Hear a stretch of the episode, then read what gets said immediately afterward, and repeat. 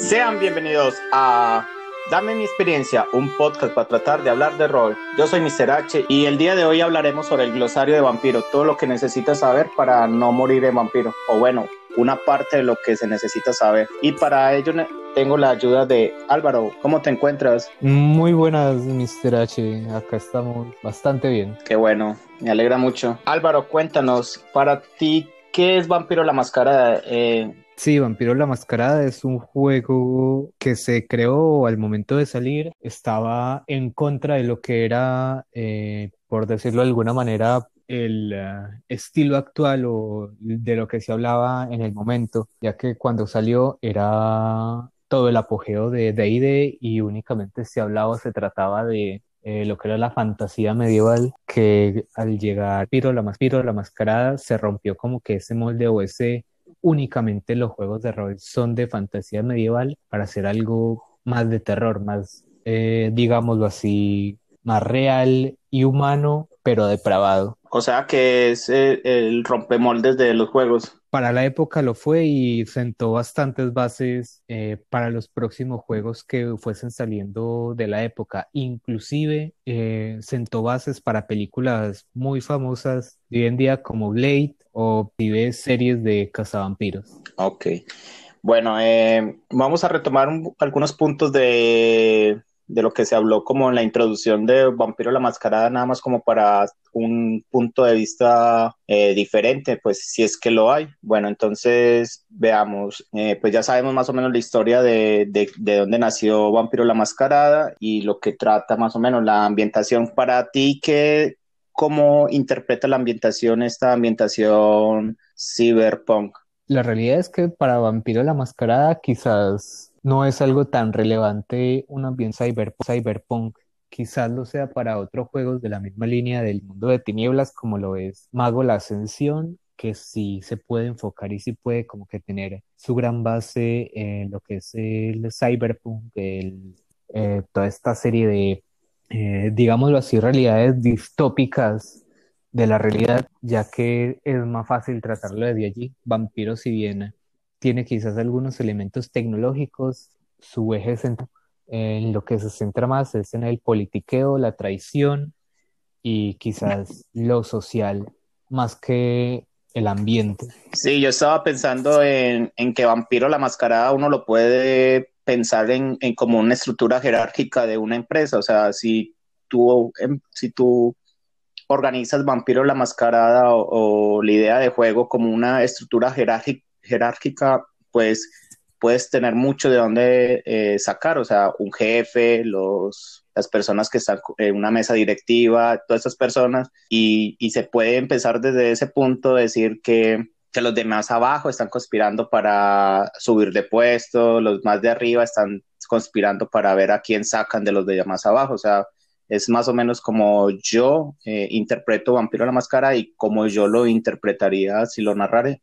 Sí, igualmente hay que tener en cuenta que lo que es Vampiro la Mascarada, lo más importante es la antigüedad. Vos entre más viejos sos, es más, más poderoso. Por eso es que quizás los enfrentamientos o los enemigos suelen ser o personajes muy viejos, muy ancianos o de muy baja generación, que eso también eh, refuerza esa idea de que primero está por antigüedad y luego por poder tanto así que inclusive el mismo manual te dice que vos entre más años tenés, vas ganando mucha más experiencia a pesar de ni siquiera haber cometido ya. No, eh, sí, es como que no importa tanto la, el poder, o sea, puede ser tú eh, una generación cuatro, pero eh, tener unos cuantos años de ser convertido y pues no, no hacer nada porque pues igual te están buscando y como quiera no manipulas todos los, todas las habilidades, entonces como que queda igual, o sea, eh, en la estructura más o menos, en lo que se da a entender en vampiro, sin ser yo un experto en ello, se da a entender de que se necesita un tiempo de aprendizaje, un tiempo de práctica, y pues que no es como que, que tú aprendes las técnicas inmediatamente, más allá de cómo lo maneje el narrador, no hay como esa acción de de Dungeons a Dragon que tú subes de nivel y automáticamente ya sabes todo, ¿no? Aquí es como que, bueno, ya, ya desbloqueaste tu, eh, esta habilidad, pero pues eso no significa que la sepas manejar. Entonces, alguien incluso más débil que tú, pues puede tener más ventaja que e, en ese aspecto, ya que si el narrador o, cualquier, o el grupo donde estés jugando lo manejen de, una u otra forma, pues ya eso dependerá mucho. Sí, igualmente hay que tener en cuenta que se debe tener la premisa de que uno como tal es un humano en esencia, o fue un humano en esencia. Y como un ser humano, uno tiene tiempo para aprender y uno tiene tiempo para adaptarse a las nuevas cosas, en este caso habilidades nuevas, que se suele como que instar mucho, o lo preferible es que si vos aprendes algo, tenés que justificar por qué estás aprendiendo ese algo. Yo no puedo subir un punto en pelea de armas si nunca disparé un arma en todo lo que hay de partida o en todo lo que hay de crónica porque no estaría justificado narrativamente. O sea, yo por qué voy a ser más hábil con algo que no he practicado, que no he hecho en toda la partida. Es también como que de educar y ser consecuentes con esta línea de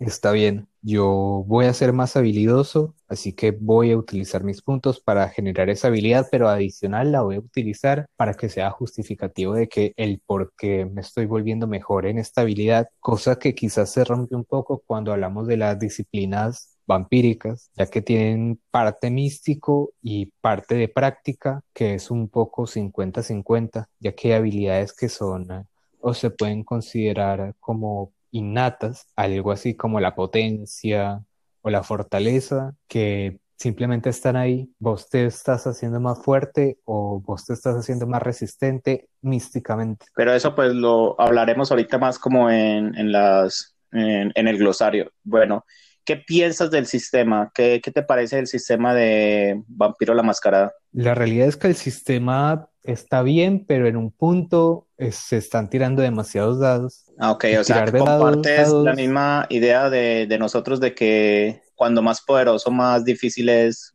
manipular el personaje, o ves alguna otra traba. La realidad es sí, porque eh, no es lo mismo uno estar tirando quizás 8, 10 dados que estar tirando 15, 20 dados, ya que esos 15 o 20 dados es demasiado hay más posibilidades de fallar una acción que de tener éxito. Y eso claramente se ve cuando a uno le ponen una dificultad determinada y donde es más factible uno fallar que acertar. Algo justo sería limitar la cantidad de dados a tirar y si uno tiene la posibilidad o si uno puede tirar más, en vez de eso bajar la dificultad, cosa de que uno pueda haber reflejado bien la maestría o la experiencia en lo que se está haciendo, ya que si no también sería como algo engorroso uno estar llevando 20 dados para una tirada que se puede resumir en pocas, que creo que es uno de los defectos del sistema de 10, en particular todo el mundo de tinieblas. Ya, ¿y, qué te parece eh, usar dados de 10? O... Mm, está bien que sean dados de 10 porque tenés un abanico de posibilidades bastante amplio para realizar las cosas Inclusive algo que no encuentro mucho sentido es quizás lo nuevo que se generó de los dados de Frenesy o de sangre que están en la quinta edición, aunque en eso no nos vamos a meter mucho el día de hoy, ya que estamos hablando, el protagonista hoy es Vampiro la Mascarada cuarta edición o 20 aniversario. Bueno, entonces ah, hagamos un pequeño glosario de las cosas que uno necesita saber como para empezar a jugar vampiro y como lo básico eh, que te permite sobrevivir en el mundo de vampiro, independientemente de si el narrador te lo comenta o no te lo comenta, porque a veces el narrador está en el apuro de, de explicarte cosas y pues cree o piensa de que ya te sabes muchos de esos aspectos y a veces cometemos el error de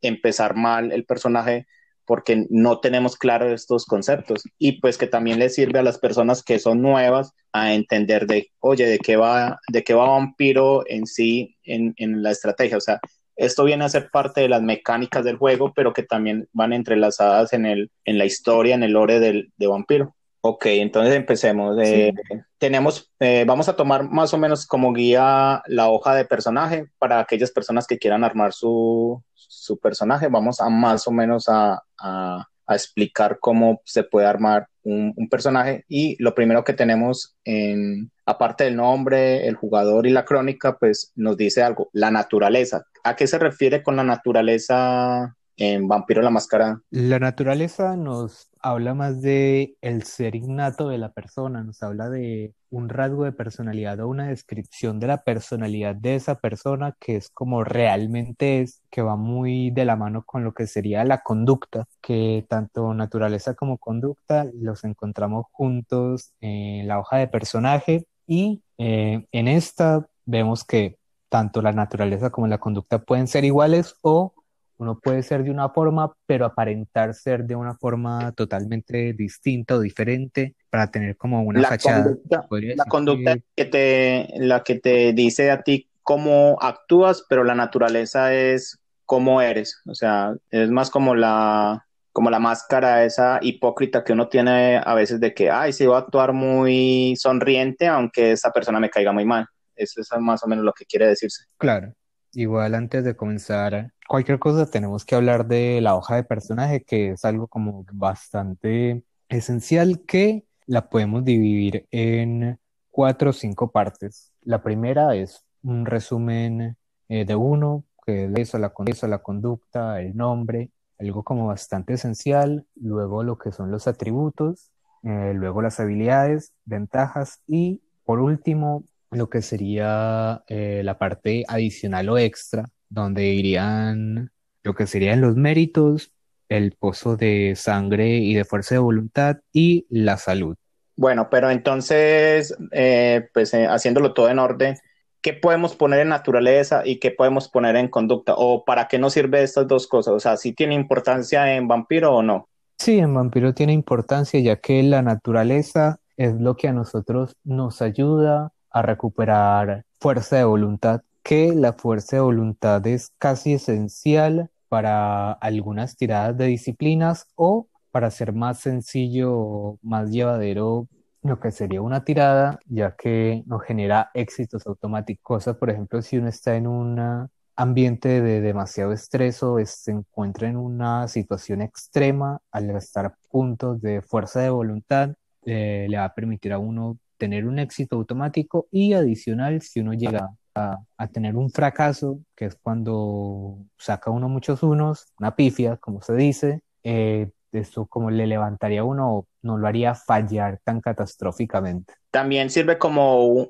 un ¿cómo se dice eso? Como una forma del narrador saber de que tú puedes estar haciendo algo que realmente no deberías de hacer. O sea, por ejemplo, si tu naturaleza es eh, superviviente, eh, sería muy difícil que te dejara un narrador eh, suicidarte porque pues estarías violando tu naturaleza. O sea, sirve también como una forma de del narrador amortiguar mucho los, las cosas que va a hacer el, personaje, o sea, sin, sin volverse muy caótico. Sí, no, ya que mm, más esa parte de no suicidarte habla más de lo que sería la senda de iluminación o la humanidad eh, del personaje, ya que es una guía moral de lo que uno haría o que uno cree o tiene intrínsecamente dentro, que la naturaleza es más como una forma de actuar, mientras que la senda es más uno como siente la moralidad o cómo cree que funciona el mundo eh, en las relaciones humanas o en las relaciones o en el actuar más que nada. Ok, entonces, eh,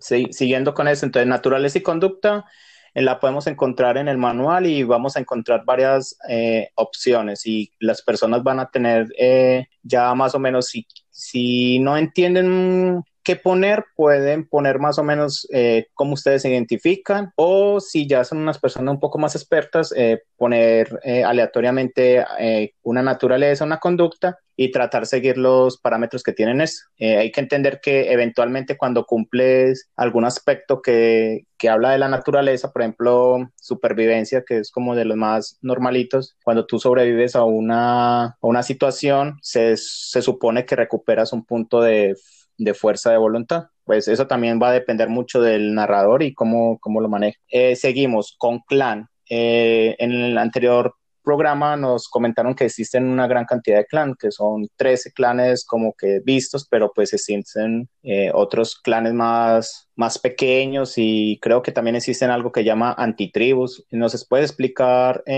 brevemente eh, qué son los clanes, qué son las antitribus y cuáles son los clanes más o menos pequeños o, o cómo funcionaría esto del clan? Sí, la realidad es que allí podemos tener el concepto de que hay 13 clanes principales eh, y estos 13 clanes se dividen o hay una contraparte de los 13 clanes llamemos los fundadores, que son los antitribu, que son exactamente lo mismo, pero van en contra del ideal del clan eh, inicial, como lo sería quizás un antitribu Tremer, que sigue al Sabbat, o un antitribu Malkavian, que es exactamente lo mismo. Eh, sigue el sábado, un antitribu, eh, estos que controlan las sombras, la sombra. Sí, la sombra.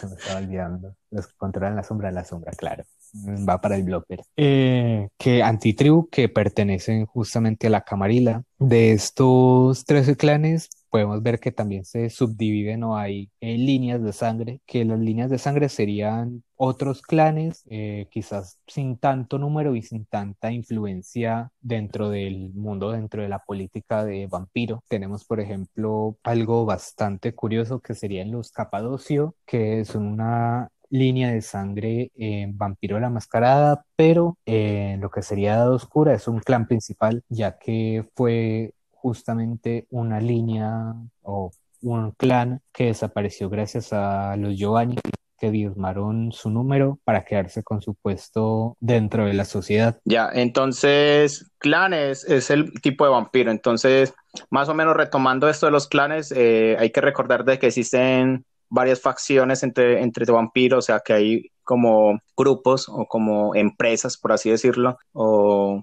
instituciones, que sería la Camarilla, sería el Sabbat, que serían las dos principales. Y existe una tercera, que no es una tercera en sí porque no es, no es un grupo como tal, pero donde reúne varias varios otros clanes que son los independientes, que son los mercenarios, por, así, por decirlo de una forma. La camarilla eh, son aquellos que son, que tienen una estructura, bueno, todos tienen una estructura jerárquica, menos los independientes, pero la camarilla viene a ser como los que eh, quieren, tienen una visión del mundo eh, específica y la contraparte de la camarilla viene a ser el Sabbat, que tiene una forma de pensar mucho más diferente a la, a la, a la camarilla, que, es el Sabbat. Y si uno como narrador eh, quiere empezar a jugar con un grupo de personas, pues sería muy difícil tener gente del Sabbat y tener gente de la Camarilla. Entonces, eh, para ello, para evitar que una persona que quiere jugar con un personaje del Sabbat, existe el antitribu. Claro, que allí, eh, por agregar algo adicional, también están lo que son los anarquistas, que son aquellos que van en contra eh, de la Camarilla, que ellos sí están en contra del orden establecido por la Camarilla. allí hay que tener en cuenta que tanto Sabbat como Camarilla tienen una jerarquía bastante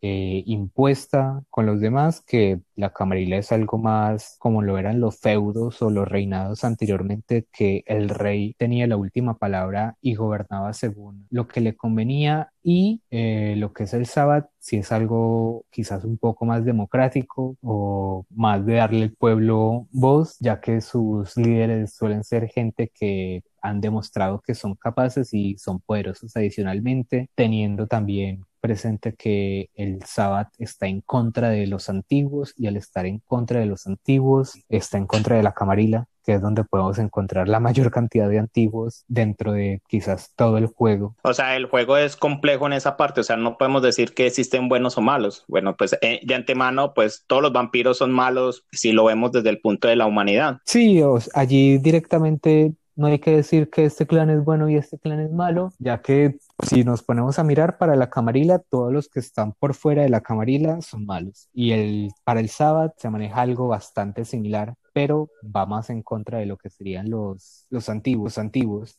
y de no esconder su naturaleza humana, ya que su naturaleza vampírica, ya que por algo la tienen y es como un regalo o un don que ellos lo ven así.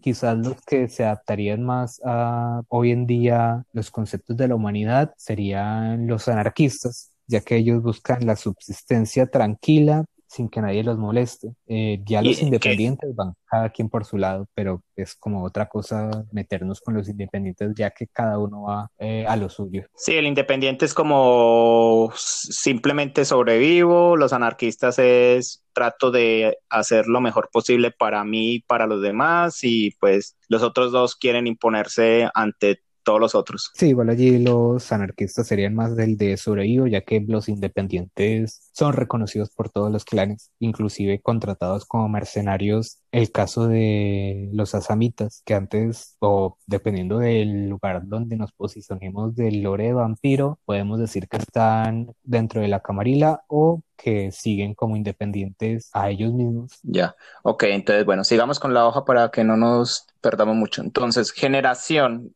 eh, tengo entendido de que cuando uno empieza a jugar Vampiro la Mascarada, la mínima generación en la que puedes llegar es 8. No sé si ya en cuarta, en, en cuarta edición ha cambiado eso. Sí, la realidad es que en cuarta edición se puede llegar hasta la cuarta generación, que sería el límite humano posible o el límite de los vampiros posibles para estar allí. Hay que ver si se llega a tanto, ya que normalmente en una partida eh, se suele inclusive estar a menos de eso o nunca ni siquiera llega a saborear eso ya que terminas muerto en el mejor de los casos. Pero, en, términos, en términos generales, cuando uno empieza a jugar vampiro, ¿cuál es la generación a la que uno aspira solo por creación? Por creación, uno únicamente puede llegar hasta la generación 8. Ya, ¿qué, qué, qué implica tener una generación u otra? Implica bastante ya que uno entre más generación, entre menos generación tiene, entre más uno se va acercando al número uno que sería Caín, tiene una reserva de sangre mucho más amplia y puede subir eh, sus atributos y habilidades y lo que serían también ventajas por encima del número 5, que es el límite que la mayoría de hojas de personaje nos muestra eh, allí posible o que se puede tener. Esto para mejorar y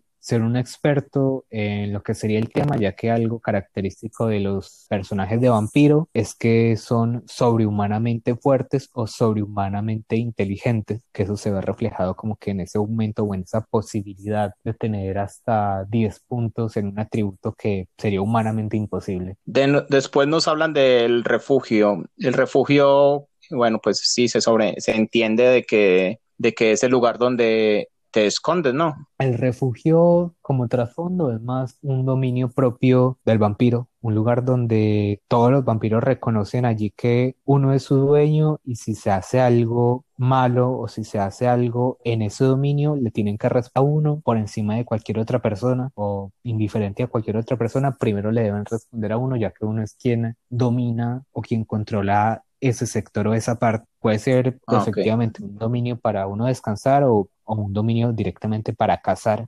Entonces, el concepto, ¿qué es el concepto? La verdad nunca he sabido de, de qué es el concepto. Bien, el concepto lo podríamos mirar como uno como antes se veía antes de ser abrazado o antes de ser transformado en un vampiro. Por ejemplo, si uno antes era un profesor de instituto, puede utilizar allí profesor de instituto. Es como algo bastante pequeño y conciso del cómo uno se describiría antes de eh, ser transformado, ya que entendamos que uno tan pronto es transformado, tiene otros ideales o tiene ya otra manera de concebirse ante la vida ya que uno ahora es un monstruo. Bueno, entonces seguimos ahora con la hoja con los atributos, en la cual se divide en tres que son los físicos, los sociales y los mentales. Eh, no hay mucho que decir de esto. Eh, empezamos todos con un punto en, en, atributos, excepto en apariencia. ¿Por qué en apariencia no? Porque pues existe un clan que se llama el clan Nosferatus, que ellos tienen apariencia cero, entonces más o menos como para, para empezar una hoja eh, sin tachar el, el, el punto ya, eh, pues lo ponen en cero Aparte de apariencia, la verdad abre muchas puertas. Claro, no, igual allí hay que tener en cuenta que la realidad es que todos comienzan con un punto en todos los atributos, inclusive en apariencia. Sin embargo, se deja como que vacío justamente para quienes agarren a alguien del clan Nosferatu, tengan en cuenta que allí no van a tener ningún punto ni nunca lo van a tener, ya que justamente de eso se trata el concepto. Entonces, si yo escojo otro que no sea Nosferatu, ¿le, le pongo un punto gratis ahí? Sí, por eh, regla todos tienen un punto en todos los atributos. Ah, qué bueno. Y bueno, entonces en el manual nos dice que esos atributos los llenamos con, con cierta cantidad de puntos, que creo que eran... sí, son 753. 753, eso significa... Sí, eso significa que uno primero va a elegir un atributo primario, sea algo físico, sea algo mental o sea algo eh, social. Claro, social. Que allí nos tenemos que concentrar bien en qué tipo de vampiro vamos a ser o queremos ser, ya que estos atributos van a ayudarnos o van a mejorar nuestras tiradas tanto de disciplinas como, por ejemplo, en la parte de habilidades, ya que normalmente las tiradas es atributo más habilidad. Eso se suma y dependiendo de lo que uno te hacer, hacer mejor o peor eh, las tareas y adicionalmente como uno como se va a manejar eh, a la hora de uno va a ser mejor en la parte física, o sea, va a ser más de pelea o en la parte mental de manipular o quizás resolver los diferentes inconvenientes que se vayan presentando a lo largo de la narración. Bueno, e-, eso también tiene que ver con, mucho con el clan, bueno, no sé, hay, quienes dicen que, los atributos y habilidades pueden ser antes de saberse el clan, pero eh, está claro de que el clan influye mucho en, los atributos y habilidades, entonces ya eso dependerá o bien del narrador que te diga sí, sí, eh, según tu clan o no, vamos a hacerlo según pues lo que tú crees que puede ser y ya escoges el clan. Bueno, e, eso ya es a consideración tanto del, de la persona como de la, del narrador y de cómo van a tratar la narración. diría yo que es algo más directamente de la persona o de uno que tanto conoce el juego, ya que directamente si uno va a elegir, por ejemplo, a Ventru, que es el de los eh, caballeros, de los líderes, uno ya sabe que va a tener como eh, atributo principal eh, la parte social y mental que la física, ya que ellos son políticos casi que neta y exclusivamente, ya que tienen muchas ventajas y sus disciplinas están hechas o fueron hechas justamente para más que nada estos dos conceptos sociales y mentales. Inclusive diría yo que algo óptimo sería el atributo principal el social, luego mental y luego físico, esto porque se acompaña con lo que son las habilidades, pero no se limita o no quiere decir que todos los Ventru que nosotros juguemos van a tener como principal la parte social, sin embargo es como lo más óptimo y el ideal para utilizar este tipo de personajes. Sí, igual eso, como te digo, eh, depende mucho del narrador y también depende mucho del, del, jugador, porque pues igual tú puedes ponerle, por ejemplo, a un Ventru que no, no tiene nada físico, pues puras cosas físicas y como quiera la disciplina que es un eh, overpower más ahí en que lo que diferencia a los vampiros pues eh, más o menos eh, cómo se diría equilibrarlo. Pero acá hay una situación que se dice que cuando a ti te abraza un vampiro, pues lo hace porque tiene unas condiciones que, que son ideales para el clan. Entonces, pues si un clan que busca a alguien inteligente, pues no, casi nunca va a abrazar a alguien que, que no lo es. Sí, allí tendríamos el concepto también de Kaitif o sin clan, que es quizás este catorceavo clan principal que en su mayoría son anarquistas, ya que son eh, los excluidos de los excluidos. Son estos vampiros que no tienen eh, quizás un atributo propio del clan o que no tienen una habilidad del clan eh, correspondiente. o que no la conocen. Que no la transmitieron directamente, ya que, sí, que no la conocen o que no la pueden utilizar, que son incapaces de, de, usarla por su misma condición, que dentro de estos también nos encontramos con los sangre débil, que serían que tienen más de 13 generación, 14, 15 hasta 16, que es el máximo, ya que después de allí no se puede generar más vampiros. 16 es más un vampiro, o sea, viene a ser los conocidos vampiros, damp Dampirs. Mm, diría inclusive que ni siquiera se pueden considerar Dampirs porque dentro de las, de las características que nos dice el libro, dice que no pueden generar nuevos vampiros, que no tienen colmillos y que generan su propia su propio pozo de sangre, es decir, no necesitan estarse alimentando, ya que directamente ellos subsisten por sangre que ellos mismos producen. Pues sí, los vampiros, pues aparentemente uno diría que sería como la máxima evolución del vampiro, porque pues ya no depende de, los vampiros, ya, eh, ya se limitaron mucho de las debilidades que tiene un, de un vampiro, pero pues siguen siendo mucho más poderosos que un ser humano. Y pues en cierta forma también son un poco más poderosos que un, vampiro en, muchas cosas, pero pues casualmente eh, vampiro es algo jerárquico y pues el el 1 es superior a, al 16, pero pues también lo podemos asumir de que eh, el 16 no se queda tan, tan mal, o sea, no es tan, tan relegado. Sí, igual hay que tener en cuenta que se persiguen a estos eh, sangres débiles justamente por el temor de los antiguos de ser derrocados por recién nacidos o ser derrocados por niños, que es como eh, sucede ellos mismos tienen una leyenda que la llegada de los débiles es el fin de los tiempos y eh, como el momento de rendir cuentas ante el creador, que sería Caín que nos creo que hay toda una inventativa del juicio final y demás. Ok, eso está más como en, el or y pues eso no, no, implica de que lo usemos o no lo usemos, pero pues eh, por experiencia propia yo he usado los vampiros y pues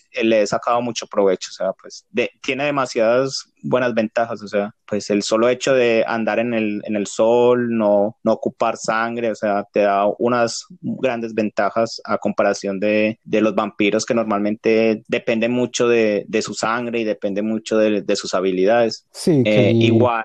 Depende de que como uno lo mire, porque es una desventaja ya que te van a perseguir si descubren que sos un sangre débil. Si descubres que eres un vampiro. Ok, igual, más o menos como para entender eh, lo de la jerarquía nuevamente podemos pensar de que en las películas promedio de vampiro, la, la mayoría de los vampiros son kaitif o sangre débil, o sea, personas humanos con mucha fuerza que ocupan algo de sangre, o sea, los vampiros promedio y las generaciones más, más bajas serían como los vampiros que están dentro de esas películas donde siempre están tratando de derrotar a, a, alguien más fuerte o, derrocar a alguien así. Pero ya cuando hablamos de seres como generación 5, 4, 3, pues ya literalmente son dioses o seres que pues realmente independientemente de, de la narración en la que la persona haga o bueno el máster haga, pues realmente sería muy difícil conocerlas. Sí, la realidad es que ya un generación 4 o 5 estamos hablando de seres demasiado poderosos para el mundo que si nos adentramos un poco en el lore, inclusive decimos que ya no están en esta tierra, sino que se han apartado o han inclusive ascendido a un estado superior de conciencia, cosa de ya no estar más. Y si los hay, son muy pocos, o sea, no es como que existan una gran cantidad de vampiros. No, se dice que hay una cuenta o son contados los vampiros eh, que hay por